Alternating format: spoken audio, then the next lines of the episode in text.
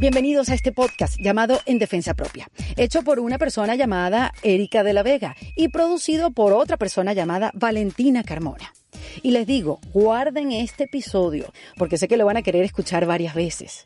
Hoy voy a conversar con Rebeca León, que quizás el nombre no les dé muchas pistas, pero a partir de hoy este nombre no se les va a olvidar. Rebeca León es una mujer que lleva más de 20 años en la industria musical, comenzando por el departamento de mercadeo y promoción en disqueras como EMI o Sony, para luego entrar a una empresa llamada AEG, AEG, donde creó la división de música latina, vendiendo y promoviendo giras millonarias de Maná, Juanes, Jennifer López, J Balvin, Enrique Iglesias, Ricky Martin, Jenny Rivera, Wisin y Yandel y Romeo Santos, por nombrar algunos. Y ahí fue donde ella descubrió que la única forma de hacer dinero es hacerle mucho dinero a otro. Su próximo paso entonces fue crear su propia compañía de management junto a Juanes como socio llamada Lionfish Entertainment, siendo él el primer artista que trabajó como manager. Después llegó J Balvin, donde cumplieron cada una de las metas que se habían trazado desde que empezaron a trabajar juntos. Todas. Y ahora Rebeca pone su atención en Rosalía, donde es primera vez que trabaja con un equipo de puras mujeres, siendo ella por muchos años la única mujer en la mesa. Rebeca es de las mujeres que se convierten en referencia. En ejemplo, ella pertenece a ese grupo de mujeres que le abren camino a las demás. Pero eso sí, con el ego bien dominadito, porque el ego definitivamente te hace el camino más difícil. Ella es apasionada y transparente, y esta es una combinación infalible. Antes de que comiencen a escuchar esta maravillosa conversación, pues les recuerdo que en ericadelavega.com se pueden suscribir a mi newsletter o boletín, como lo llaman algunos, para que todas las semanas les llegue un correo con toda la información que me parece valiosa compartir con esta comunidad que se ha creado a partir de este podcast en defensa propia. Y también les recuerdo que tenemos una cuenta en Patreon, donde ustedes se pueden hacer miembros, apoyarnos y nosotros les ofrecemos material exclusivo de nuestras invitadas y que solamente van a poder consumir en esa plataforma. Así que están invitados a entrar a patreon.com slash en defensa propia. Bueno, y ahora sí, atención, porque después que escuchen a Rebeca León, les van a dar las mismas ganas que me dieron a mí, de tener un poquito de ella en defensa propia. Bienvenida Rebeca León a En Defensa Propia. Gracias, gracias Erika. Un gusto, tenerte acá. Yo llevo meses eh, tratando de, conseguir una conversación contigo porque evidentemente eres una mujer que eres una referencia en la industria musical, pero más allá de lo que has logrado eh, en esta industria llena de hombres, quería hablar contigo, ver cómo, cómo llegaste tú ahí y todas las cosas que has tenido que demostrar en el camino para, para entender un poco, ¿no? Y, y, demostrarle también a los que nos están viendo, nos están escuchando, que, que no hay nada imposible, ¿no? Lo que se necesita son, en la receta tiene que haber huevos, por lo menos. Ganas, ganas. Sí, sí, sí. cuéntame, Rebeca, primero que nada, ¿cómo estás viviendo estos tiempos, no? Que tú que estás acostumbrada a estar montada en un avión, viajando, como bien, una vida bien activa, ¿qué tal la pausa? Para mí, o sea, necesario, la verdad. O sea, yo, yo creo que nunca hubiera tenido este tipo de descanso si esto no hubiera pasado, porque soy una persona que siempre corre a mil y voy de una en otra en otra y como, como me encanta lo que hago, o sea, no es algo que lo sufro, porque no lo sufro, me encanta, obviamente es difícil, pero o sea, no me cuesta trabajar. Entonces, como nunca, busca, nunca busco vacaciones, o sea, como nunca he tenido ese tipo de, descanso y la verdad me, me, ha servido a mí personalmente muy bien poder tener como este espacio en, en la casa. Mi esposo y yo siempre nos reímos porque decimos como que nuestras relaciones es, funciona porque somos part-time. Entonces ahora no full-time. Sí, eso ha pasado con muchas parejas que, bueno, yo tengo amigas que dicen, ahora es que estoy conociendo a mi esposo. Yo, bueno. bueno yo no, es conociendo, pero es como conviviendo mucho más, en mi caso, de lo que ha sido los últimos 15 años, por lo menos. Claro, Rebeca, porque ¿cuánto tiempo pasas tú fuera de tu casa normalmente en un año? Por ejemplo, en 2019, eh, ¿cuánto tiempo estuviste fuera de casa? Eso, o sea, 2019 fueron siete meses. Fuera de casa, sí, como que contaditos entre un viaje y, otro. 18 fueron como ocho meses y, el reto fue llegar a no más de seis meses. Entonces todavía no lo logré, pero ya este año lo logro. este año ya vas, pero vas ganando este año. No, y eso que cuando llegó la cuarentena ya tenía como, ya había hecho como 100 mil millas, una cosa así, como en los primeros, o sea, fue una, una, locura. O sea, tiene, cuando llegas al aeropuerto te ponen una alfombra no roja, o sea, de todos colores, pase por aquí, es, revés. mantienes el aerolínea. No conozco los azafatos, o sea, conozco la gente de la seguridad, del TSA, ya los conozco, o sea, son imagínate, o llego cada tres días o whatever, o sea, como ya conoces a todo el aeropuerto. claro, claro. Mi mamá, mi mamá, mi mamá se le encanta ir conmigo al aeropuerto. Me dice, ahí es cuando ella se da cuenta que yo como que hice algo con mi vida, ¿me entiendes? Como que lo ve. ¿No te da un poco de ansiedad pensar cómo es que se va a desarrollar esto? ¿Ya tienes más o menos un mapa de qué, qué, qué puede pasar? No, o sea, lo que estoy aprendiendo es no hacer planes, o sea, es como que tratar de vivir el día a día y no hay, no hay forma, uno puede especular tanto y te preguntan qué vamos a hacer. Yo no, you know, yo creo que en algún momento vamos a tener más claridad y, ahí podremos decir, pero yo creo que la lectura es como estar en el presente, ¿sabes? Como que vivir tu presente, no, no tanto lo que viene mañana. Y eso ha sido como para mí, una persona que vive de planes en planes en planes, planes, planificando lanzamientos, giras, esto, lo otro, o sea, ha sido como, este es como medio, como ese, como budista, ¿sabes? Como que be present. Sí, exactamente. Y me ha ayudado mucho, o sea, porque antes estaba siempre, yo siempre estaba en el futuro, ¿sabes? Como en los planes, siempre hablaba de, de junio, de, o sea, cuando estaba en febrero hablábamos de junio, de, o sea, nunca estaba aquí y ahora en la cuarentena he aprendido como estar mucho más presente y a nivel personal, ¿sabes? Como que con, con, con, amigos, con familia, que no, que no, a veces cuando uno va corriendo tanto, tanto, tanto, que no paras tanto, ¿sabes? Y como he aprendido como disfrutar el momento, ¿sabes? Como sí. cada momento. Y tú sabes que me da curiosidad, Rebeca, porque yo siento que, bueno, el manager, esa figura que es tan importante en la vida de un artista, se, se olvida un poquito del mismo, ¿no? Para entregarle todo, pues, conocimiento y el corazón, porque, bueno, son relaciones que son este, digamos, no para siempre, pero sí que, que se comparte mucho. Todo eh, íntimo, ya, ya. Eh, sí, entonces, claro, quizás esta pausa también fue un poquito como reconectar contigo, porque tú mismo, ¿no? Porque tú estás un poco como en blur en, en tu trabajo y, y, te sientes cómoda con eso, porque si no, no hicieras el trabajo que, que, que, haces, ¿no? Sí, sí, sí. Pero ¿qué tal esa sensación de reconectar contigo? Ha sido muy importante, la verdad. O sea, yo creo que, o sea, obviamente no quiero eh, disminuir como el sufrimiento que viene con este periodo, la gente que están enfermos, las, la gente que han perdido familiares, queridos, o sea, gente que, o sea, una amiga mía perdió a su papá, no lo pudo ver en el hospital, como esas historias que son tan trágicas y heavy, y la gente sin trabajo, o sea, es como un, un, momento muy difícil, pero también es un momento de, de, reinventar, como tú dices, y como, ¿qué vamos a hacer con este espacio? O sea, en tiempos como, para mí, it's, it's a commodity, You know, o sea, es, es, un privilegio al final, ¿no? También. tiempo es todo para mí, o sea, es como yo logro hacer todo lo que yo hago, o sea, y, y, y ahora, como los primeros semanas fueron difíciles, como que, porque usualmente eh, tengo más tiempo en ese sentido, porque no ando en aeropuertos, no estoy viajando, o sea, imagínate cada tres días hacer la maleta y irte donde estás, o sea, es un poco el ritmo que yo llevaba, eh, y es como poder, ese espacio que yo tengo ahora para como cuidarme, hacer ejercicio, meditar, o sea, conectar con mi familia, eso, eso para mí es como, te hace más fuerte en lo otro, ¿sabes? Como que... Claro, si estás bien contigo misma, estás bien con lo demás. interior, exacto, como para tener claridad. ¿Y crees que esos hábitos que estás creando ahorita se queden? Sí, o sea, yo creo que, o sea, yo tampoco, no es que nunca lo he hecho, porque sí, pero obviamente, o sea, yo, por ejemplo, eh, Rosalía estaba, estaba viviendo con nosotros en, como el primer mes de la cuarentena. Que le agarró acá, ¿no? Sí.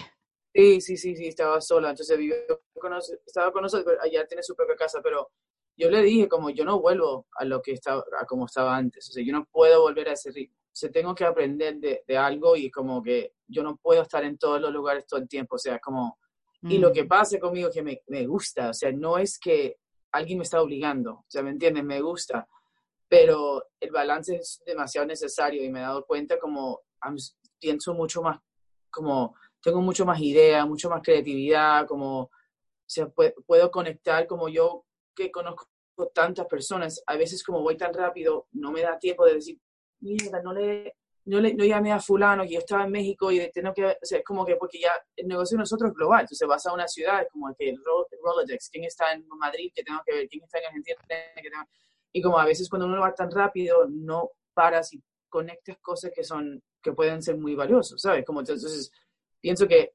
eso tiene que tomar más eh, protagonismo en mi vida, como el parar, el pensar y no ir tan como estaba.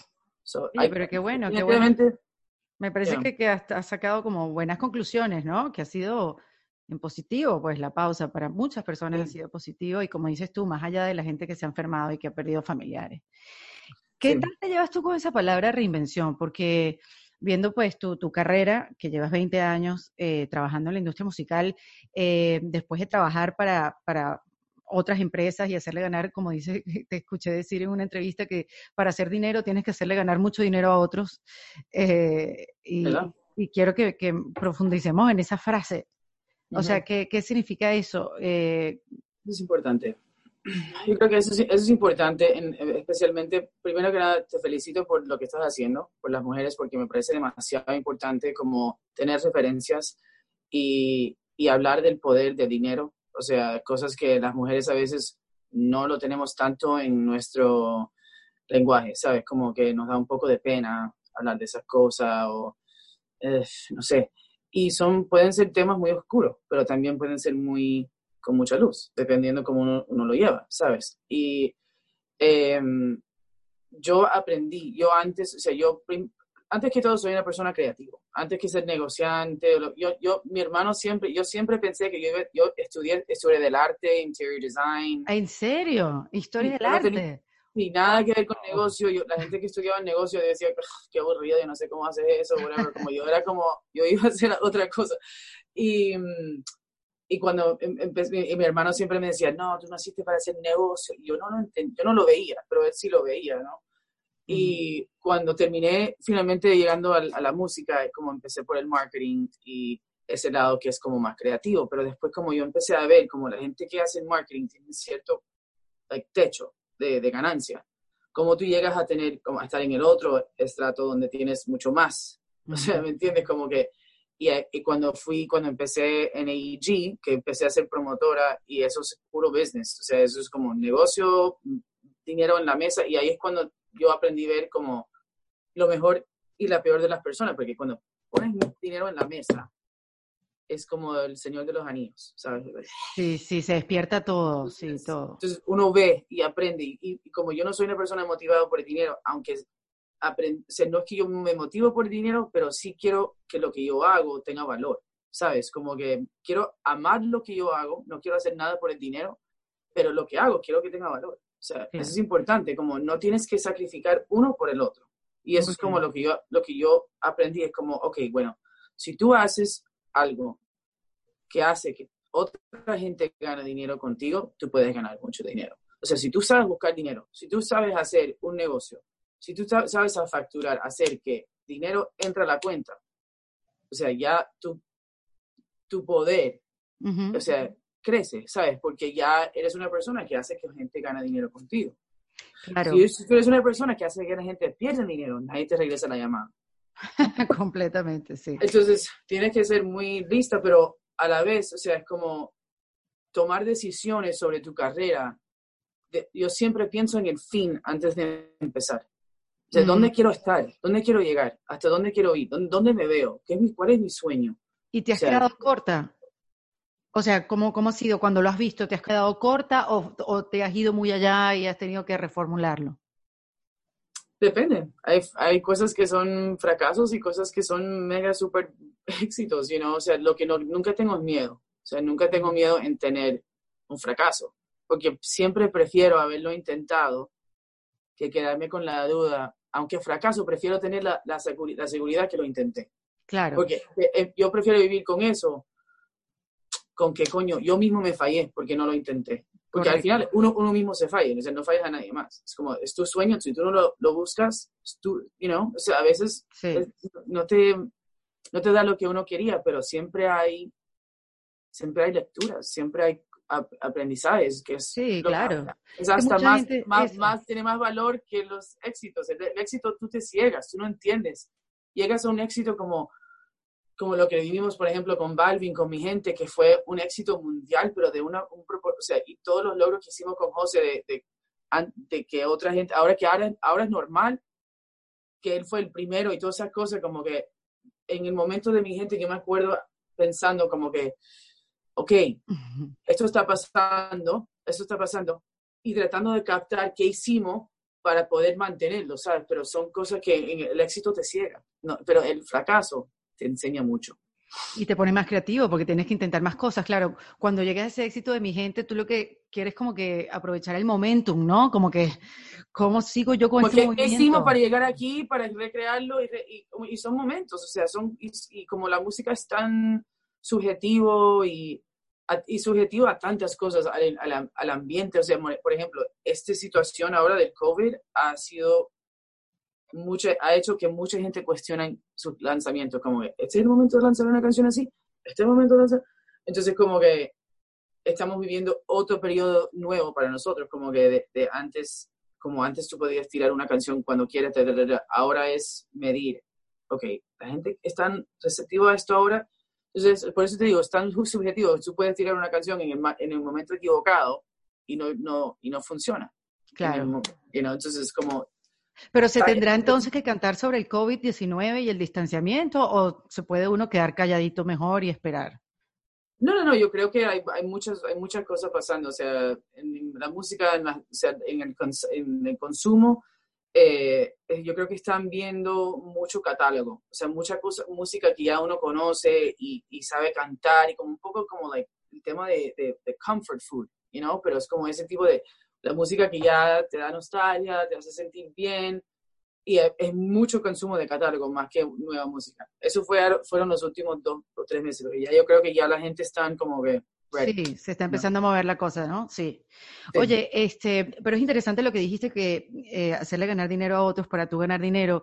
Eso es un súper consejo para las mujeres que de repente están empezando eh, su propio negocio, que quieren ser emprendedoras, pero que todavía no tienen el dinero. Como que es un, un súper consejo, como que no tiene nada de malo que empieces a trabajar con alguien y, te pruebes tú en eso y ver cuánta plata puedes levantar. Mientras más plata levantes, más te puede entrar a ti. Yo creo que eso es un algo, algo chévere que evaluar, sobre todo que ahora, yo me imagino que tiene que ver, se van a ver muchas mm, sociedades, se va a ver, tú sabes, mucha gente se va a tener que unir para sobrevivir en diferentes áreas, no, no en la musical. y, ¿Y qué te dijo, eh, Rebeca, que, cuál fue el feeling que tuviste cuando cuando dejaste AEG y te lanzaste a, a tu propio, no sé, tu propia compañía de... Ya. Bueno, o sea, una cosa que yo siempre he hecho es, em, nunca he tenido un, como un trabajo, un ingreso, o sea, nunca. Desde que cuando fui asistente en Sony, yo, promo, yo promovía clubs en South Beach, o sea, como siempre tenía otra cosa, porque yo nunca quería como tener miedo de dejar mi trabajo, ¿sabes? Como que siempre quería tener la, o sea, porque al final el dinero es libertad, o sea, el, dinero es libertad, tenerlo es de poder decidir esto es para mí o no es para mí y tener los recursos que si no está para ti, buscarte otra cosa, ¿no? Entonces yo siempre, nunca quería como que sentirme que alguien tenía como control de mí, ¿sabes? Como que nunca. O sea, siempre fue un tema como, no me gusta necesitar, Sí, depender de... Ya, y eso lo aprendí joven. Ah, mis papás son los mejores papás del mundo y la verdad mi hermano y yo, o sea, los dos como, sea, salimos muy como puestos, ¿sabes? Y, y, eres padre cubano. Sí, y me enseñaron muchas, muchas cosas. Y, y en eso fue como que de, de, no, de no tener miedo a, a, defenderte, ¿sabes? Como que siempre tienes que hacerlo bien, lo, lo mejor para ti pero yo no, y, como mis papás, yo quería ser, yo, yo, era como más rebelde, ¿sabes? Como que yo, ellos, mi papá es médico, mi mamá es PhD, maestra, todos mis, mis primos son abogados, como de all have like mm. higher education, you know? Y yo como no, no me veía en eso, yo no quería estudiar ley, no quería ir a, estudiar medicina, o sea, no, no, nunca fue como mi, mi llamado, ¿sabes? Y para como yo decía, yo quería hacer esto, mi papá no lo entendían tanto, Y lo que yo aprendí es como que si tú quieres tener control de tu vida, tú no puedes depender financieramente de nadie. O sea, Estoy totalmente de acuerdo. that's like number one. Total. You know? O sea, entonces yo no quería que mis papás estuvieran en mis decisiones de la vida. Entonces, el día que yo me gradué de la, de la universidad, que ellos me ayudaron con eso, o sea, mis papás son los mejores. O sea, yo, yo, fui más yo que quería ser independiente, ¿sabes? Como que yo dije, no, yo no, yo no quiero más de ustedes, yo voy a salir, yo voy a hacer esto de música y yo les voy a, mostrar que yo puedo hacer dinero con esto. ¿Entiendes? Como, Entonces, como yo no, yo, si yo tenía otro trabajo, I was promoting clubs en South Beach y esas cosas. Y pero era importante para mí como siempre tener el control de mi vida y de mis decisiones. Entonces yo, cuando yo empecé, yo siempre tenía una actitud como que yo decía las cosas como eran y la verdad, ¿sabes? Como que, y como otra gente se tenía en una situación donde quizás dependía más del trabajo, aguantaban mucho, mucha mierda, y yo no. Te Entonces, perfecto, sí. Eso siempre me dio mucha fuerza, como que de, es mi opinión, eso es lo que yo opino, ni no les gusta, y eso te da, hace ser más atractivo, porque la gente cree en ti, porque tienes convicción, ¿sabes? Como entonces ya tu opinión empieza a crecer y todo. Entonces cuando yo siempre, yo siempre tenía otras cosas, siempre, siempre, siempre. Y cuando empecé en AEG, yo tenía, yo estaba manejando una artista, mi primera artista que yo manejé que se llamaba JD Natasha, she was amazing. Y entonces yo siempre decía, bueno, yo voy a, I'm gonna artists, como yo voy a manejar artistas, hasta que cuando yo estaba en AEG era establecido que yo iba a ser como una exception, que yo iba a tener artistas que yo manejaba, porque no quería nunca soltar como esa independencia, ¿sabes? O sea, entonces, claro. Con AEG llegué a un momento donde habían pasado 11 años, había hecho como los, las giras más grandes, rompí los récords en Madison Square Garden, rompí récords en Staples Center, hice estadios, hice festivales, hice, eh, fui parte del equipo que hizo Rolling Stones en Cuba. O sea, fue como, it was a lot, we did a lot, like Black Eyed Peas en Sudamérica, Katy Perry, o sea, muchas cosas que yo dije, ok, bueno, ¿qué más puedo hacer? You know, ya yo he hecho todo, o sea, yo tenía una persona que trabajaba conmigo, que era que es Hans Schaefer, y Patty Flores, una mujer que siempre me ha acompañado en la vida y que la amo. Y ellos estaban ahí, yo como que yo decía, ustedes están listos para tomar el control, o sea, ya yo siento que están listos. Yo quiero otra cosa, yo quiero ir por el management. Y lo que había pasado también es que había conocido a Rosalía. Mm. Entonces, ya era como era Juanes, era Balvin, y con tres yo decía, no, yo no puedo ser tanto. O sea, yo tengo que enfocarme en esto, tengo que ser justo con las personas con quien yo estoy. Porque lo que pasa es que a veces como uno, si cuando uno, uno, uno es independiente, empieza a tomar muchas cosas porque te llegan ofertas y eso, pero al final, si tú no puedes hacer las cosas bien, o sea, es mejor como no hacerlo, ¿me entiendes? Claro, claro, ¿no? Y además que, o sea, lo que te exige un trabajo como ese, porque entiendo que el orden como que empezaste como con Juanes y después con Balvin y ahora con, con Rosalía, que después quiero saber cómo es esa diferencia de trabajar con representar a un hombre y representar a una mujer que tú has podido vivir y, y decirnos si hay alguna, alguna diferencia. Este, entonces, e, e, ese salto, o sea, no tuviste miedo, saltaste y montaste tu propia compañía, Juanes te acompañó en ese proceso. Sí, bueno, Juan, Juan es una gran parte de mi historia y lo sigue siendo, o sea, por la amistad que tenemos y el cariño, o sea, hermanidad, básicamente, ¿no? Eh, él creyó en mí mucho, o sea, él fue, o sea, él, yo, yo, era promotora y eh, yo era amiga de él antes, o sea, fuimos amigos por otra gente y después termino yo eh, siendo promotora, fui su promotora y cuando él eh, estaba buscando un manager me buscó y yo estaba como un poco en shock, soy casa guay. Pero él veía algo en mí, ¿sabes? Como que él, él, él, veía algo en mí y siempre creo, creo en mí, mucho. Y bueno, me lancé con él como manager y después como él fue el que me puso a Balvin en el camino y él me dijo como, te puedo decir fácilmente un año, si no dos años antes que yo conocía a José, Juanes estaba como que, este chico Balvin, como yo creo que va a pasar algo con él, es diferente. Y yo como, yo al principio lo, me reía de él, como que tú sabes de reggaetón, ¿me entiendes? Como que tú sabes, y, eh, y, y, él insistió mucho, entonces cuando, cuando conocí a José fue en un show de los Latin Grammys, él cantó y em, incluso Juanes llevó a Balvin a Universal para que lo firmaran y le dijeron que mejor que él se dedica a componer que ellos saben más lo que es un artista. y no lo firmaron, y no lo firmaron, y lo firmó Emmy, y después Universal lo terminó comprando a Emmy. Y terminó en el sello de ellos, y termina siendo el artista más grande. Por Dios, pero eso mucho, ¿verdad, Rebeca? Eso es mucho, o sea, ahora, ahora, voy a tocar ese tema, pero em, lo, del, lo del ego, ahora lo tocamos. Pero entonces, em, y o sea, lo de José obviamente explotó, bueno, José y yo nos conocimos, después como inmediatamente fue como mucha química y como yo le dije a Juan, tienes que estar aquí en mí con esto porque tú fuiste el que me dijiste tanto, tanto, tanto, tanto, tanto, tanto, vamos a pensar en una compañía de management y eso, entonces, ok, vamos. Y, y después Juanes conoció a Rosalía, o sea, él, estábamos en España y hay un artista que se llama Bebe, claro, amazing, yo la adoro. Entonces ella estaba en, eh, ella era el co-coach de Juanes en La Voz y ella vino a una reunión y nos dijo, no sabes, esta chica, estoy enloquecida con esta mujer. O sea, y literal en la mesa viendo un video de Rosalía, Bebe lloró. O sea, como que, como que decía, es que tú no sabes, ella, ella es demasiado importante y yo como que, wow, y Juanes captó, se estaba captivo, o sea, desde uno, desde la, o sea, ¿cómo se dice? Como desde el principio se, se cautivó con ella, como... Y esa noche ella tocaba en Madrid en un show de como 50 personas. Y Bebe llevó a Juanes como su invitado. Y esa noche Juanes me llamó, dijo, tú no sabes, o sea, mi Rebeca me hizo llorar en el show, o sea, esta mujer es como la, la bebé de Mariah Carey y Bjork. Wow. Es como si, ellos hubieran tenido una hija y me dijo, y me dijo esto, te lo juro, me dijo, este es como una cada 50 años. Ella es nuestra Edith Piaf.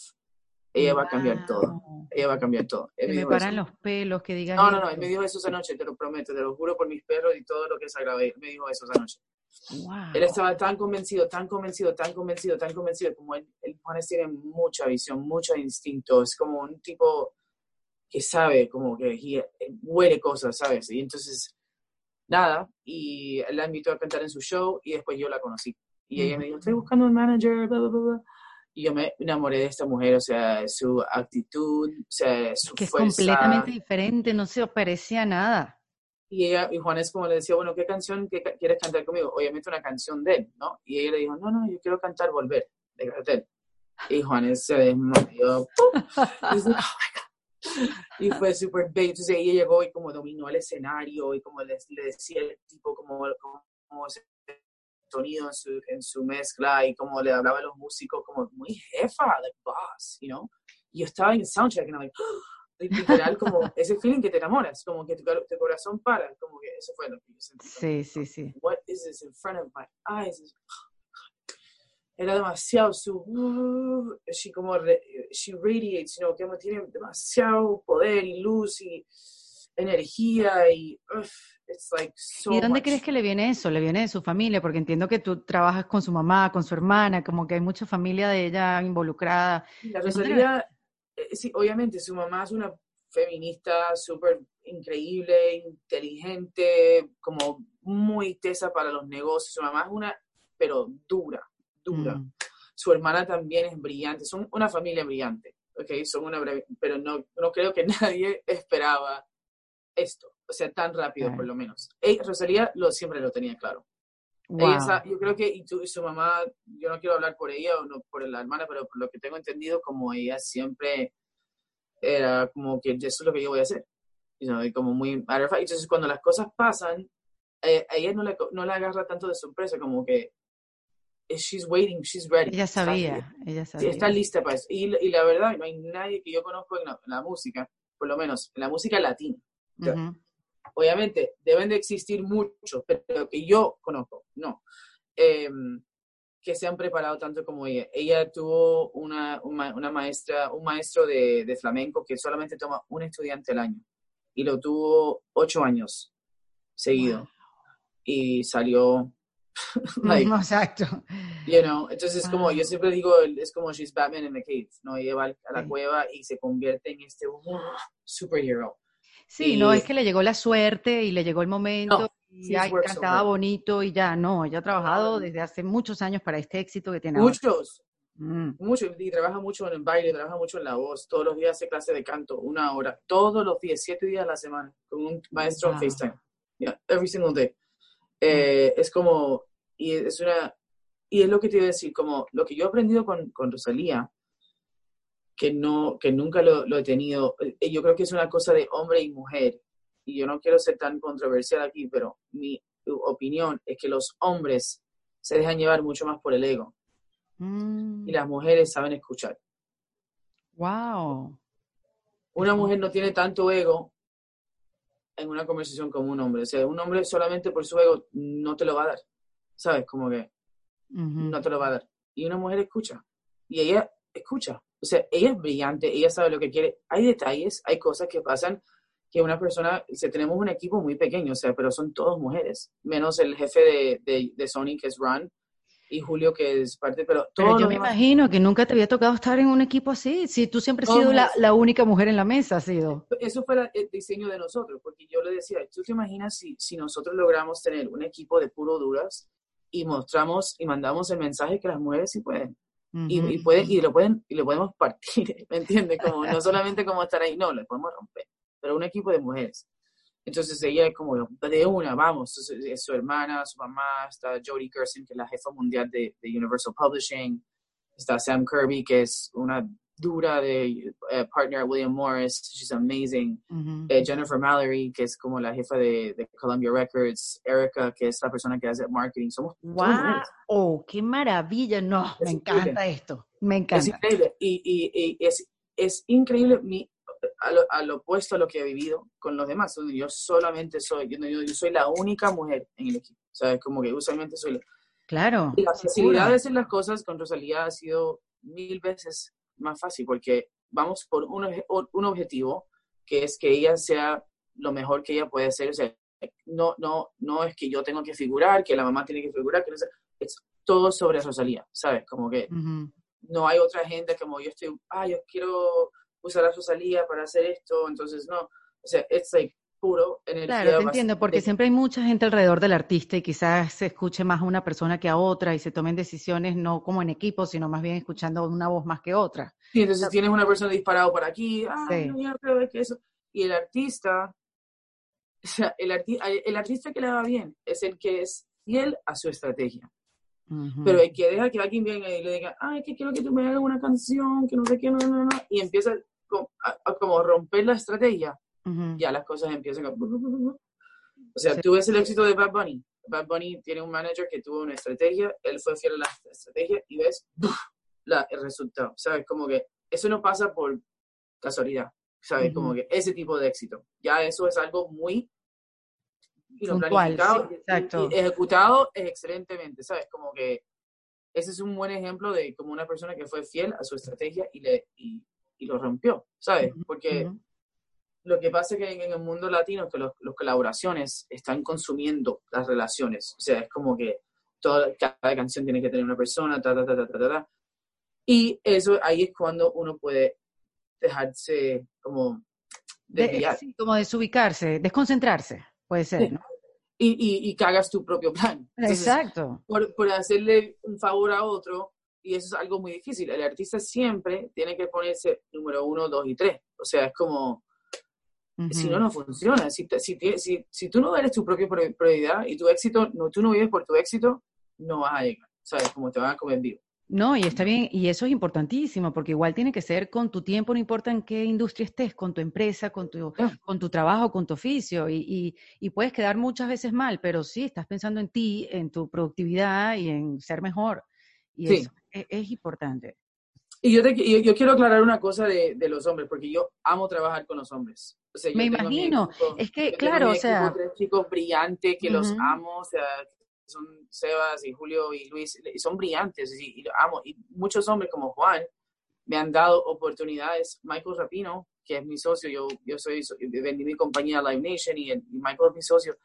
Y, o sea, lo amo. O sea, Pharrell es una persona que me ha ayudado muchísimo en mi carrera y son personas que yo no, yo no, yo no quisiera no trabajar con ellos, ¿sabes? O sea, no es que yo soy toda mujer o no, pero en el ejercicio que me, que me preguntas, ¿cuál es la diferencia entre uno y el otro? Yo, así, yo, yo, aprendido esto. Y by the way, Pharrell es una persona que siempre me decía, es que uno, tiene que tener equipo de mujeres. Pharrell tiene un equipo de mujeres, o sea, es como loco. Ah, mira. Y es porque él dice, es, su filosofía es como que, que, la, que la mujer no es avariciosa, ¿sabes? Como que es más eh, altruista.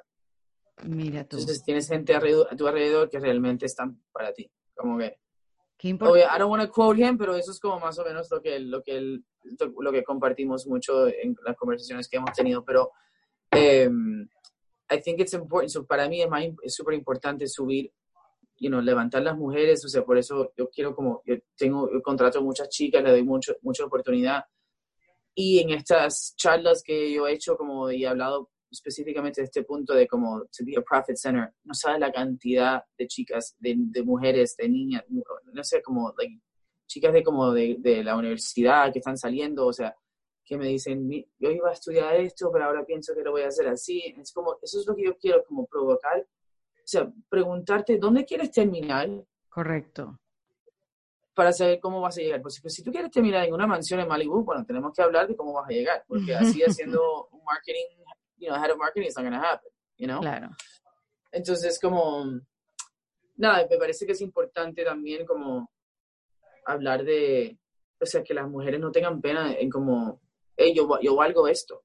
Mira, Rebeca, ¿y, ¿y, las emociones pueden ser un estorbo en, en tu trabajo? Pueden, como que... Mm. Ya, claro, o sea, yo soy súper emocional. Eh, creo que, pero eso es lo que me hace, you know, no sé, como ese, esa emoción es pasión, ¿sabes? Como que si yo me, si yo me quito la emoción, es como que, eh, ok, cool. O sea, lo, yo creo que lo que yo, yo, que yo, parte de mi éxito es la pasión que yo le meto a las cosas. Entonces, obviamente, si las cosas no van bien, o sea, no me gusta y lo digo, ¿entiendes? Como porque siempre estoy peleando por lo mejor. O sea, o sea yo, yo lucho yo lucho y lucho y lucho. Yo me, yo me tiro todo el mundo encima. I don't care si yo creo en algo, yo voy, yo voy, yo voy. Hay que luchar por las cosas. Y a veces como, ah, no, tienes que ser menos emocional y eso lo otro. claro, como, más fría para los negocios, ¿no? Más mente calculadora. Pero eso no soy yo. Mm, es que bueno que lo diga. Porque en un mundo de hombres uno pensaría, bueno, uno pensaría, no, es una realidad, que uno no lo puede estar demostrando tanta pasión, tanta vulnerabilidad, o porque eso puede convertirse después en fragilidad, como, como algo que no es positivo, como que, ay, no, ella siempre tan, tan apasionada, tan emocional, en un mundo que, que es de hombres, ¿no? Y que eso no se ve como mucho. I mean, sí, uno tiene que saber cómo llevar el asunto y no ser como una loca, obviamente, pero, pero yo tampoco o sea, en términos de las negociaciones, por ejemplo, mi esposo me ha ayudado muchísimo, me ha ayudado muchísimo. Yo soy demasiado transparente, a mí no me gusta como, a mí no me gusta jugar en los negocios, no me gusta como joder a las personas, no me gusta como mentir, no me gusta eh, sorpresa, o sea, como sorpresa, mira, ahora te digo esto, no, yo soy como, mira, esto es lo que hay, vamos a hablar claro, o sea, vamos a hablar, Mi equipo siempre dice que debo tener como una como una, un Instagram que dice vamos a hablar claro. Porque como que... Está bueno. Porque como yo siempre no, no me gusta el bullshit, ¿sabes? Como vamos al grano. O sea, esto es lo que hay, ¿qué tú quieres? ¿Tú quieres esto? Vamos a ver si yo te puedo dar esto, pa, pa, pa, pa, Pero eh, yo estaba viendo como un masterclass de, de, de negotiation, de un tipo de, de eh, que fue eh, FBI Terrorist Negotiator, o Hostage, Hostage Negotiator. Oye, ok, bien profunda la cosa. Sí, sí, sí, como que eh, la negociación más difícil que hay, ¿no? O sea, la negociar por la vida de uno, ¿no? O sea, es como, y él, y él decía en, en la, en, en, la cosa como que, tú dices como que, tú me dices, yo quiero 100 dólares. Yo te digo, ¿quieres ¿Cómo te dice que no se llama que una, uh, se movió la, la internet? No, no. Entonces tú dices, yo digo, yo digo, yo quiero 100. Y tú me dices, ¿tú quieres 100? Bueno, quizás no, o sea, no. 80. ¿Quieres 80? Como la, la, la, la forma de negociar es repetir todo en forma de pregunta. no, lo, no, no, no, no, no, lo he intentado usar todavía, Pero me pareció muy chistoso. Like, ok, Qué risa. Si, yo lo hiciera con mi hija, con mi hijo, él lo ¿tienes, ¿quieres 10 chocolates? Me diría, no, mejor 15. Él no, él no tendría ese problema de ir hacia abajo. Pero está muy bueno. Y me imagino que una de las personas, o sea, ¿cómo, ¿cómo se te hace? Porque típico que a uno le pasa que como profesional es así como tu apellido, ¿no? León, tú sabes, un control, una cosa, y quizás en la casa no tienes el mismo control, eres igual, o sea, ¿qué, qué se te hace manejar más fácil? No, no, en la casa no, en la casa más difícil. No, es como yo, mi, mi esposo y yo somos iguales, o sea, nos respetamos demasiado y, y, hay cosas que, you know, yo, él exige de mí, yo exijo de él, y todo en la vida es una negociación, todo, o sea, negociación, o sea, es como, yo siento que ese tema de, la negociación es algo que a mí me extraña tanto que no te lo enseñan desde el día uno de, tu, de, la escuela. O sea, y, debe de ser un, como todos los años, todos los, todo, porque todo en la vida es negociar. Todo es negociar. Vas a un restaurante, no, no tienen lo que te gusta en el menú, empiezas a negociar. ¿Me puedes quitar esto? ¿Me puedes...? Eh, ¿Quieres algo? El tipo que viene a arreglar esto dice, ah, bueno, necesito, ¿cuándo me van a parar? Ah, no, no. Eh, todo, todo, todo. Con tu esposo, ¿dónde vamos a comer? ¿Dónde vamos a comer? O sea, ¿qué vamos a comer esta noche? ¿Qué quieres comer? Bueno, no quiero saber tu negociación de pasar seis meses en casa eh, con tu esposo. O sea, ¿cómo se negoció eso y después qué pasó cuando no lo cumpliste? O sea, obviamente que debe ser difícil, ¿no? Es difícil, sí, es difícil. Oye, eres, eres demasiado como, yo, yo tengo la, la, la, fortuna de tener el mejor esposo del mundo que, que, me apoya y está en esto metido conmigo, ¿sabes? Como que él, él está en, en, la película, ¿sabes? Como que él, él, vive todo conmigo, él trabaja en el negocio, me cuida como el dinero y la, parte legal y todo eso. Y entonces somos un equipo, la verdad. Y eh, yo, él sabe que yo quería estar más en mi casa, él sabe, él sabe que yo lo estoy, que yo lo estoy tratando de hacer, no es que yo no quiero, pero él sabe que también pasen cosas y, y nada, o sea, pero ahora este año me tiene mucho, o sea, no, no se puede quedar. Exacto, exacto. Ahora está como que, bueno, entonces, ¿cuándo empiezan a girar otra vez? sí, como que llevo demasiado tiempo aquí, vamos a ver cómo, ¿cuándo empieza esto? No, pero la verdad es que no, o sea, nos llevamos súper bien y, y, pero lo, lo, que yo digo es que la parte de, de, la, negociación es como, es súper importante aprender a hacerlo bien y, que te enseñen. Ahora con el New World Order, con todo esto, cuando vuelve a la escuela, o sea, es como que tantas, ya que van a estar, yo siento que los niños van a estar mucho menos tiempo en la escuela, ahora como que va a ser mucho más difícil la educación antes que tengan la vacuna y todo eso. Y es como que, ¿qué realmente tienen que saber? ¿Qué, ¿Qué tienen que saber para salir al mundo y, estar preparados? O sea, y, negociar es primordial, es más importante que, eh, que la literatura, ¿sabes? Totalmente, sí, sí, sí, totalmente. Es parte de tu día, diario. negociar. Ya. Entonces yo creo que también eso es una cosa como que, que hay que, hay que, hay que como buscar ese, eso, esos recursos para que mejorar tus negociaciones porque todo en la vida es eso. O sea, vas a comprar una casa, un carro, whatever. O sea, todo una negociación. Es así. Y tú aprendiste en el camino, porque no te lo enseñaron. Sí, mis papás son los peores. O sea, Acaba de decir que fueron los mejores. No, mis parents son los business people, ¿me entiendes? Entonces, yo, tu, mi esposo, la verdad que me ayudó mucho, mucho en eso, como él me escuchaba en el teléfono y me decía, pero ¿por qué tú dijiste eso? Si no es así, así, como él me ha ayudado mucho en como no como guardar, que aunque yo soy transparente, otra gente no son. Entonces, como que a veces como uno tiene que guardar como ese último carta para la, para la última, eso es lo que he tenido que aprender, como que ir como entrar despacio a, la, negociación, no tirar todo, es como empezamos despacio, you Ya. ¿Y qué hace un manager, Rebeca? ¿Qué hace un manager aparte de negociar? Bueno, nosotros, o sea, en, en teoría, ¿no? O sea, como, sí, claro, o sea, como, que tu cargo, describe. Porque todo, todo, el mundo lo, lo es una relación súper importante, como, como, como es un novio, o sea, sabes, como es una relación muy íntima y depende de cada persona, del manager y del artista, cómo funciona, ¿no? O sea, hay, hay artistas que son mucho más independientes y otros que necesitan que tú le, escribes todo, le digas, esto es lo que tienes que hacer. Eh, a mí no, yo, no, yo no he trabajado con una persona así, pero yo sé que existen, you know? Yo tengo como ciertas como things that I need, you know? Es como un, novio, un noviazgo es lo mismo, o sea, es como yo necesito ciertas cosas que para que funcione. ¿Qué yo hago yo? Yo hago o sea, yo hablo con, yo los represento, ¿sabes? Como yo hablo con el CEO, con la agencia, los promotores, con todo el mundo, y basado en una, una estrategia que nosotros como equipo formamos y hacer que toda esa gente ejecutan la estrategia tal como queremos. O sea, vamos a hacer, este año nos vamos a dedicar a festivales. O sea, por ejemplo, con Rosalía, el año pasado fue, vamos a hacer festivales, eh, no vamos, a, vamos a hacer un par de shows en Estados Unidos, vamos a hacer un par de shows en Europa al fin de año, ta, ta, ta, y después como, la, la, idea era como lanzar el proyecto al fin de este año y girar el año que viene. Y vamos a hacer muchos festivales. Y eso es lo que hicimos. Hicimos como, no sé, setenta y pico festivales por el mundo. Y entonces todo el mundo va y busca eso. Ok, vamos a hacer esta canción, eh, Yo por ti, con Osuna. Eso va a ser sencillo, vamos a lograr radio, esa la canción llegó al número uno, papá.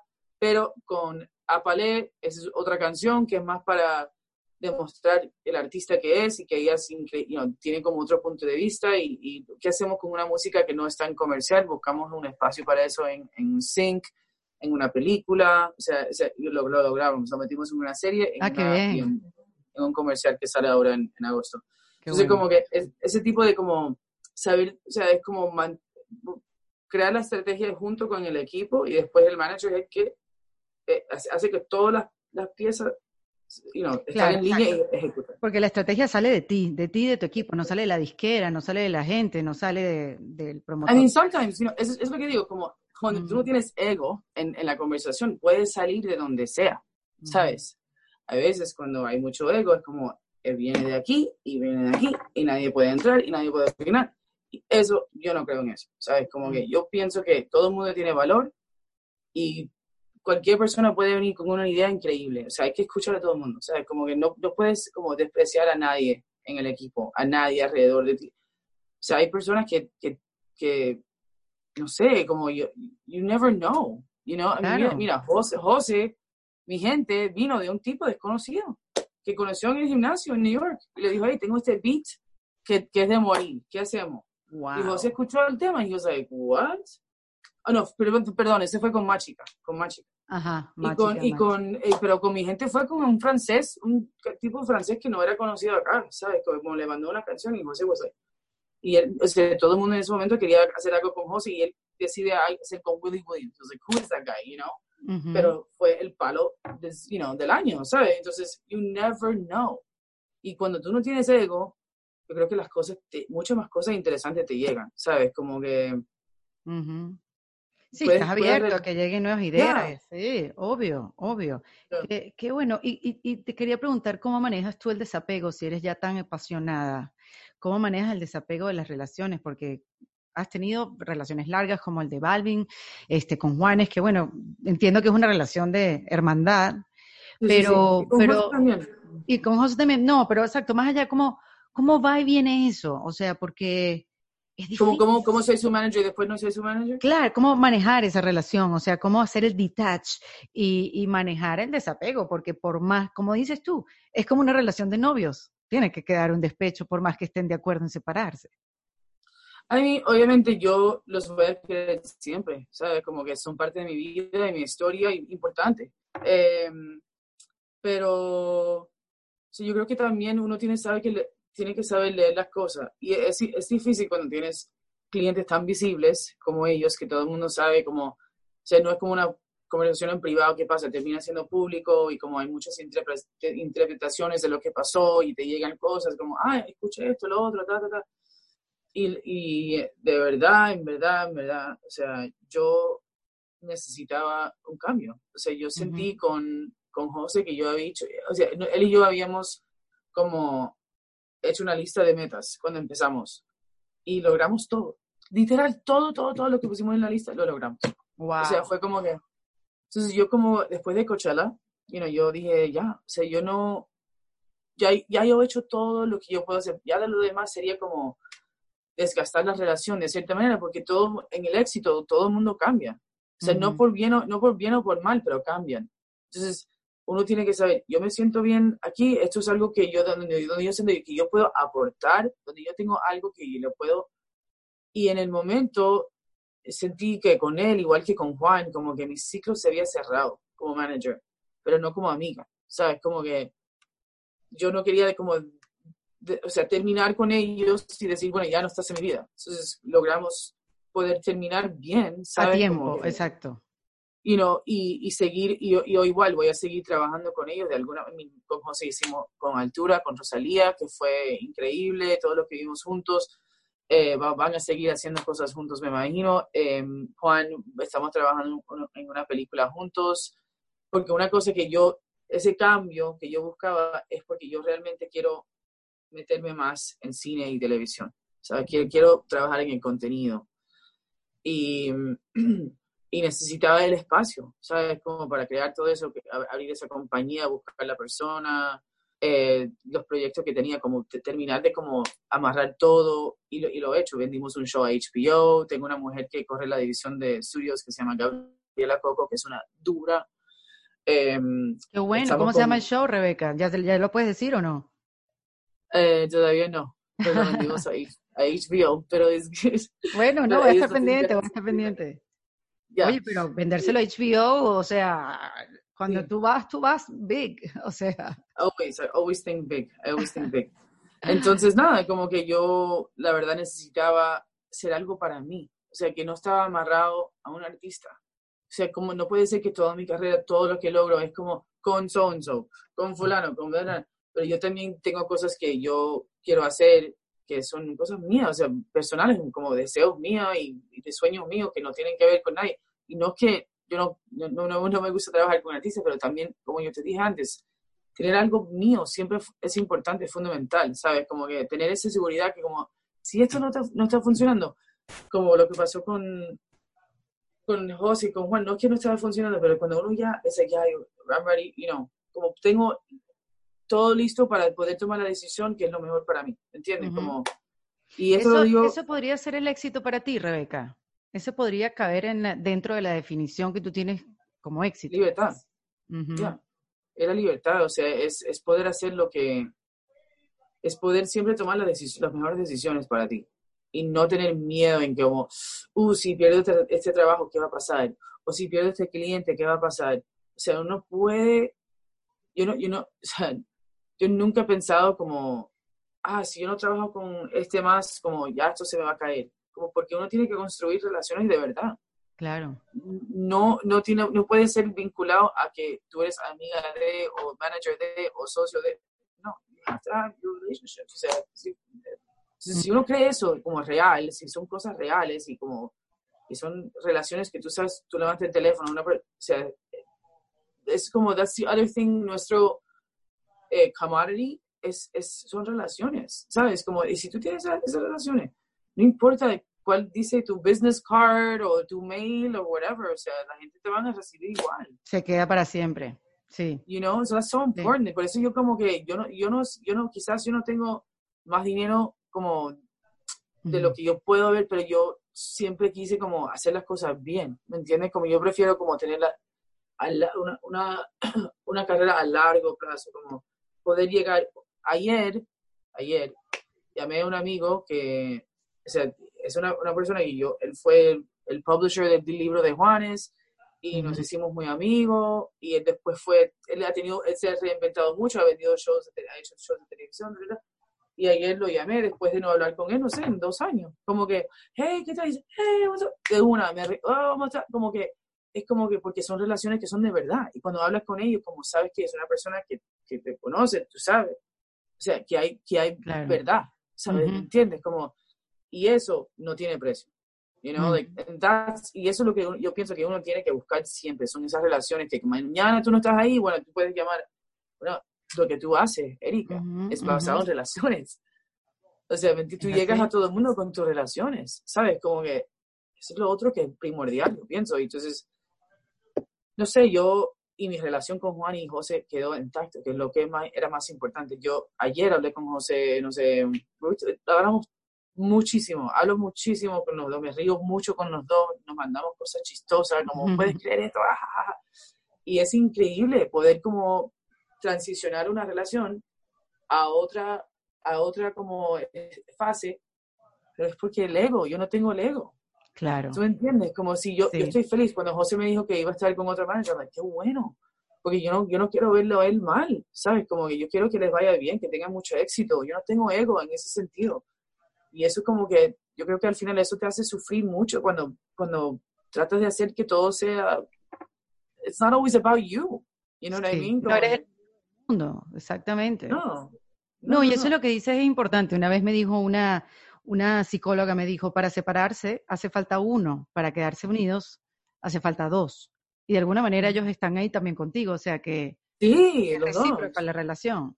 No, nos amamos, o sea, yo, yo, te, yo los, o sea, nos amamos, o sea, es, es real y, y vivimos cosas muy bonitas, muy, muy chistosas. Ayer, es que ayer, ayer hablé con José, porque no, o sea, no, pasó algo y no, me, acordé de ayer y lo llamé y nos estábamos, estábamos llorando de la risa, acordándonos de algo, como hemos vivido, viajado un mundo con esta persona, ¿me entiendes? Viajamos el mundo juntos, los dos, o sea, y, y me dieron como mucha, no sé, solo, solo yo me llevo como cosas increíbles, ¿sabes? Como, y, y, la, y la, la seguridad que yo sé que siguen, siguen ahí, you know, para siempre. Y Rebeca, y todavía falta mucho por demostrar las mujeres en este, en este medio, muchísimo. Porque también, digo, en la parte, e, en, en, tu área, que es como la parte que no se ve delante de cámaras, pero también delante de las cámaras, aunque ya obviamente hay como una explosión, eh, Becky G y Carol G y Nati Natasha. Sí, pero como que no, no, sí, las G's, qué cómica. Este, mm, falta todavía. Sí, bueno, incluso yo, está, yo estoy, hay una mujer que yo estoy como súper obsesionado con ella, que se llama Laguni Chonga. Y es, ¿La qué? Es una Laguni Chonga, yo te mando el link cuando, cuando terminamos. Es, pero ella es una rapera eh, de Miami, es cubana y rapea en inglés y en español, pero que te, o sea, como tipo Cardi B. Okay. Y ella fue stripper y ahora es como, hizo su disco, el disco es real, como super incredible, like for real. Like, son las letras, son muy poderosa, como muy fuerte, obviamente, como el tipo Cardi, pero hace falta ese tipo de mujer, ¿sabes? Hace falta una mujer que sale a matar, ¿sabes? Como que no como pidiendo perdón antes que empezara. O sea, como las latinas tienen una, ay, qué pena, ay, perdón, ay, empiezan todo con qué pena. No, qué pena qué, cabrón, qué pena qué. No, y tiene que ver con lo latino, tal cual. A mí me lo dijo. O sea, no tienes que tener pena de nada, no tienes que tener pena de nada, no tienes pena de nada. ¿Por qué tienes pena? Si tienes pena es porque estás haciendo algo que no debes de hacer, ¿sabes? Como que, o si no, es así, Como que no me merezco, pues, no, no merezco estar aquí, no merezco su atención. exacto, y eso es un, es un problema, ¿sabes? Como tenemos que cambiar el lenguaje, como no, nosotros, y, es, y, lo que tú dijiste, y, lo digo porque recién, hace como cinco días, alguien lo, di, alguien lo dijo y me quedé grabado, grabado como, ay, ella tiene cojones. no, yo no tengo cojones. Soy una mujer, hijo de puta, yo soy una mujer que no tengo cojones. And get over it, I'm a fucking woman y soy igual de fuerte como que, que un hombre con cojones. ¿Qué tal? Así es. Yo no tengo cojones. Tienes toda la razón. Como que, I was thinking about that, like, we have to change ese, ese lenguaje como que, que cuando, uno, cuando un hombre se pone como emocional, ah, no seas tan niña, o sea, yo mismo me, me lo he hecho, ¿sabes? Como tenemos que cambiar esa percepción de la mujer, o sea, de cómo, cómo nosotros usamos el lenguaje para describirnos y cómo nosotros usamos el lenguaje para, para, conseguir lo que queremos. Y también pasa que cuando es un hombre jefe eh, y el jefe de, eh, es bien duro y bien exigente, entonces dicen, ay, no, él me enseña porque él es bien exigente, porque yo lo respeto, porque él es duro, pero él me enseña. Pero cuando la mujer es exigente, entonces, no, she's a bitch, está loca, este, debe ser ser con el esposo. Entonces, eso también, y eso lo hacemos hombres y mujeres, tal cual. Y es un concepto que tenemos que de verdad, de verdad trabajar y cambiar. No, y, y, y, so what? So what if I'm a bitch? Exacto. O sea, es que pregunta por qué yo fui bitch. O sea, la pregunta no es porque es, why is she, why was she a bitch? It's not, it's not, oh, she was a bitch. Why? What happened? Usualmente hay una respuesta de que alguien hizo algo que la, que la, que la irrespetó, que trató de hacer algo para joderla. O sea, no, no, no, no cuentan la otra parte de la historia. ¿Cómo llegó a ser la bitch? ¿No? Porque si tú me tocas, los, si tú me sigues haciendo así, así, yo, vas, a conocer ese, ese personaje mío, yo no, tampoco me voy a quedar callado porque yo, qué, qué, pena, no, cabrón. O sea, si me vas a joder, yo te voy a decir que me estás jodiendo. ¿Y cuál es el problema? O sea, y no, y no voy a pedir disculpas porque yo te paré o sea, antes de que tú me jodieras. Claro, claro. ¿Me entiendes? estamos, tenemos que repensar todo. O sea, es lo que yo pienso, como que la mujer, todo, todo, hay ciertas cosas como que, que y, también como que la, el, hecho que es, es, yo todavía no sé cómo me siento sobre la parte física, en el sentido de como está bien que, que you dress sexy, I don't know, yo no, yo no sé cómo me siento ahí, o sea, como yo sé que cuando yo, en el sentido de que yo te puedo decir cómo yo me siento, pero una mujer, otra mujer puede sentirse bien así, ¿me entiendes? Yo no quiero buscar eso porque tú tienes tu cuerpo y tú puedes mostrarlo, no mostrarlo, it's up to you, cómo lo usas, whatever. No, no digo que bien o mal, o sea, no, no, no, no lo tengo claro, pero yo te puedo decir que yo personalmente me hace sentir incómoda cuando muestro de cómo esto y cómo y trae la atención aquí, porque después no, me escuchan aquí. Eso es tal cual como las comediantes americanas. Esto es lo que yo te estoy en mi cerebro. Sí, ya que hubo una cosita ahí con internet. Las comediantes americanas, la época de Roseanne y, ay, ¿cómo se llama la otra? La otra. Bueno, ahorita me va a venir el nombre. Ellen, pero, pero un poquito más atrás, un poquito más atrás de Ellen, que ella estuvo en The View. Whoopi, Goldberg. Whoopi Goldberg y yo, bueno, hay otro, eh, me va a venir el nombre, que también tuvo su talk show. Ellas se vestían de negro para que no, no, no notaran nada en su cuerpo, si tenían grandes las boobs o no, si tenían caderas o no, porque lo que querían conseguir con el color negro, vestidas así, es que escucharan el chiste no las vieran. Oh, Kathy, what was her name? Kathy. Uh, ¿Cómo se, se, me fue? O sea, se, me voy a acordar. Kathy, Kathy, something, she was so funny. Oh my gosh. So, yeah, pero sí, es verdad. Es verdad, o sea, y eh, eh, lo que te digo, yo no creo que tampoco uno tiene que ser así como tú puedes salir y decir linda y bonita y voy a arreglarte y no sé, como, no tienes que lucir como un hombre tampoco, ¿me entiendes? Como, si te quieres vestir como un hombre, vístete como un hombre. Pero yo personalmente te digo que yo, por ejemplo, paré de, ponerme tacones, o sea, en los premios, porque yo no podía caminar, o sea, yo no podía estar de un camino en otro, saludando a todo el mundo, en tacones. Entonces yo tenía los hombres con quien yo andaba y era como, vamos, vamos, vamos. Y, y, es Las Vegas, que tú caminas fácilmente en un día y es mía, ¿me entiendes? Como, entonces es como, what? I can't do this anymore. I can't do this anymore. Yo no, yo no puedo estar hasta las 5 de la mañana como tengo que estar con tacones. Sí, estás en desventaja. So, Stella McCartney, God bless her, God bless her, her and Rihanna, yo, yo les credito a ellas por, hacer que nosotros ponemos sneakers con los vestidos, ¿sabes? Como en ese momento Stella, Stella McCartney sacó los Stan Smiths y los puso de, de moda y ya. Y fue un domino effect after that. Eso la verdad que es un tema importante. Pareciera superficial, pero es importante porque nos dio una libertad, pero increíble. Huge. It's fucking huge. It's huge. O sea, huge, huge, que uno puede gozar mucho más. O sea, tú sabes lo que es poder disfrutar. Ah, cuando antes estábamos todos como, ay, ay, ay, torturadas, o sea, torturadas, llegas a la casa, la, espalda jodida, ¿sabes? Como los pies sangrando, like, what did I just do? O sea, esto, tú no puedes ser inventado por un hombre, estos tacones, me cago en ellos. Pero sí es verdad, sí nos ha facilitado la vida, nos ha hecho otras personas completamente it's such a game changer for me. O sea, la verdad. Yo siento que, que, uno, cuando uno está puesto para, o sea, si, si uno está buscando hombre, pues quizás no te pones los, sneakers o quizás sí, I don't know.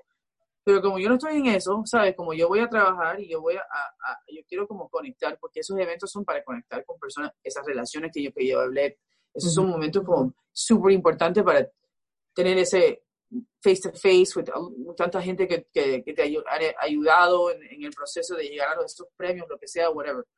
Y, y la libertad de los sneakers es like a game changer, ¿me entiendes? Totalmente, totalmente. Nos reinventó la vida.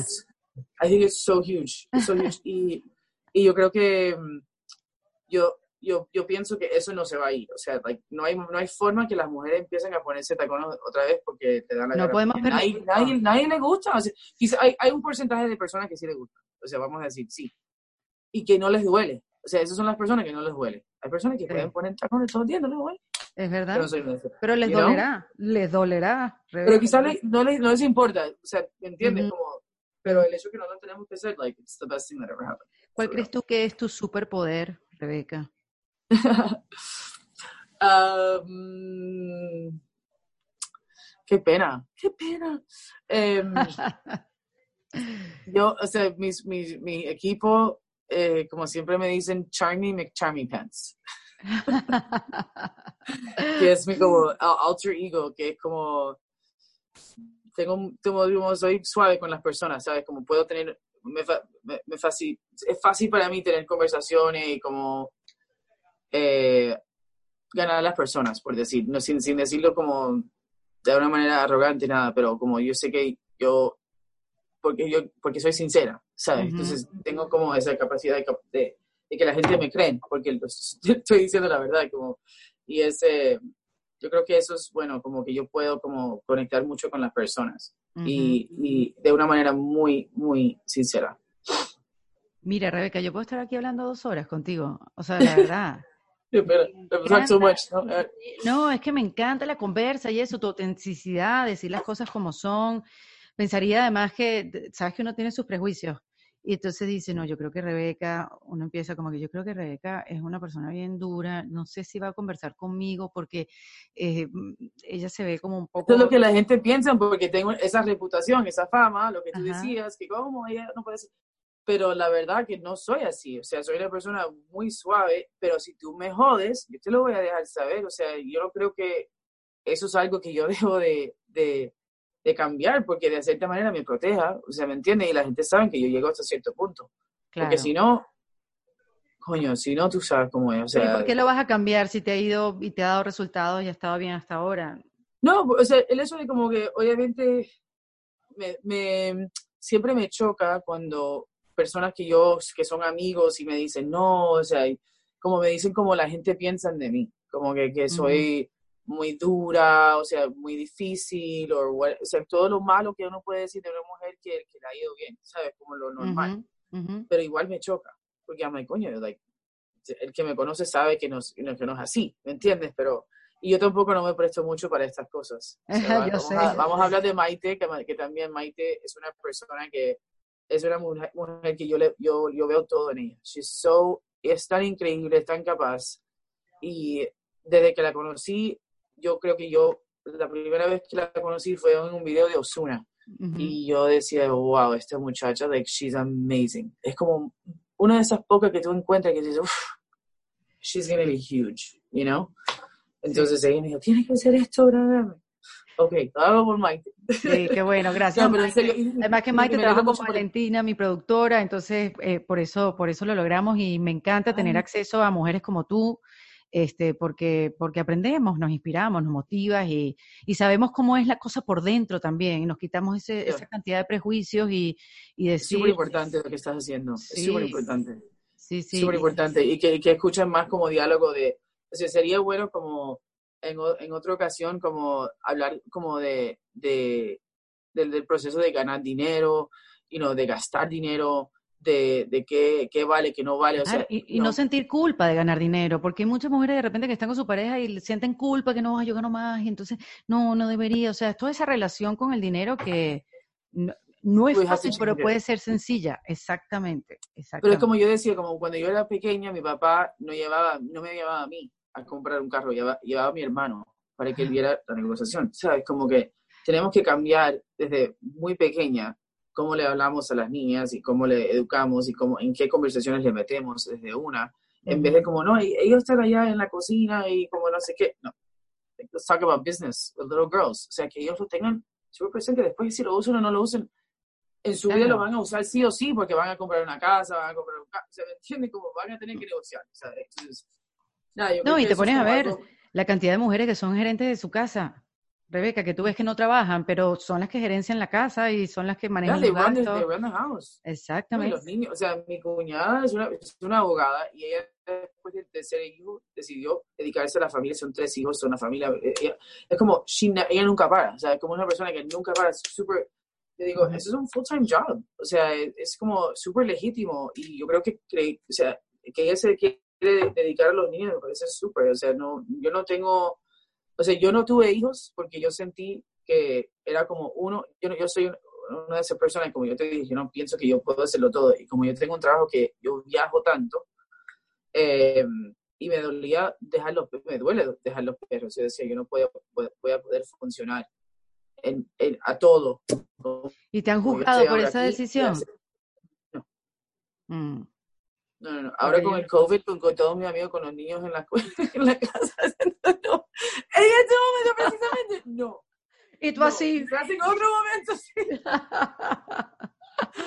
no. Ay, qué risa. No, no, no, porque yo, yo estoy, yo tengo paz, porque yo sé que como, yo sé la, la yo creo que la, la, relación de nosotros también, de Ariel y yo, como es muy fuerte y yo, o sea, es como, yo le pido mucho a ella, como que con la viajadera y esto y lo otro, como no me, no me imaginaba teniendo un hijo y como saliendo de viaje, como sabía que algo iba a cambiar y después como que quizás yo iba a resentir, como uh -huh. que no perseguí esto y esto lo, iba, lo estaba haciendo más sobre todo porque la presión social, como, ah, son una pareja, deben de tener hijos, porque no tienen hijos, y yo como, nunca era como demasiado fuerte la, el feeling para hacerlo, porque es un commitment demasiado grande y respeto a las mamás muchísimo, porque sé que, eh, o sea, te requieres mucho de uno, ¿sabes? Como que, y yo nunca me vi como lista para esa, ese, ese commitment.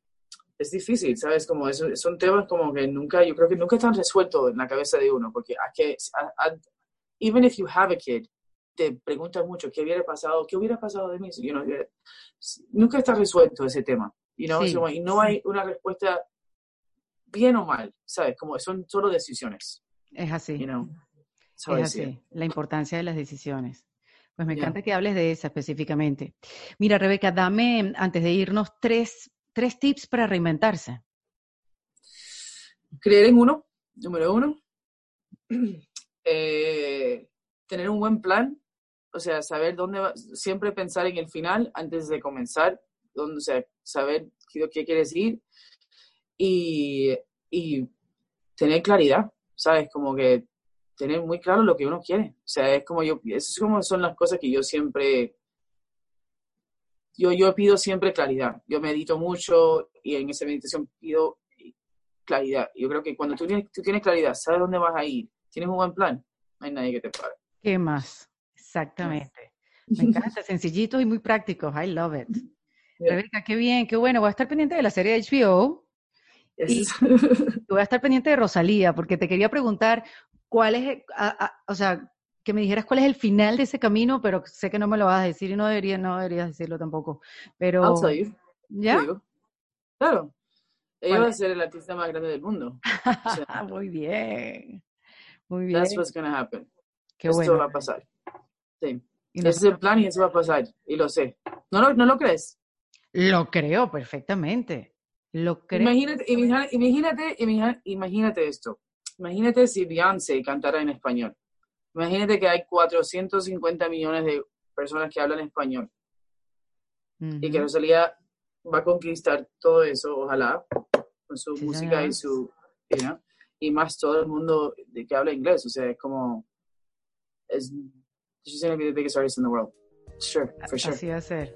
Wow, Rebeca, quiero ser como tú. no, I think you're amazing. Muchas gracias por hacer esto porque la, la verdad que hace falta este tipo de cosas. Sí, sí, sí, lo hacemos en defensa propia. Un beso muy grande, gracias de verdad por estar aquí, beso. Rebeca. Un beso, beso. Beso, beso. Muchas gracias. Rebeca, Rebeca León. Beso, en Defensa Propia. Esto fue en Defensa Propia, producido por Valentina Carmona y editado por Andrés Morantes, con música original de Para Rayos Estudios. Recuerden suscribirse y recomendar el podcast. Yo soy Erika de la Vega y nos escuchamos en un nuevo episodio. Hasta luego.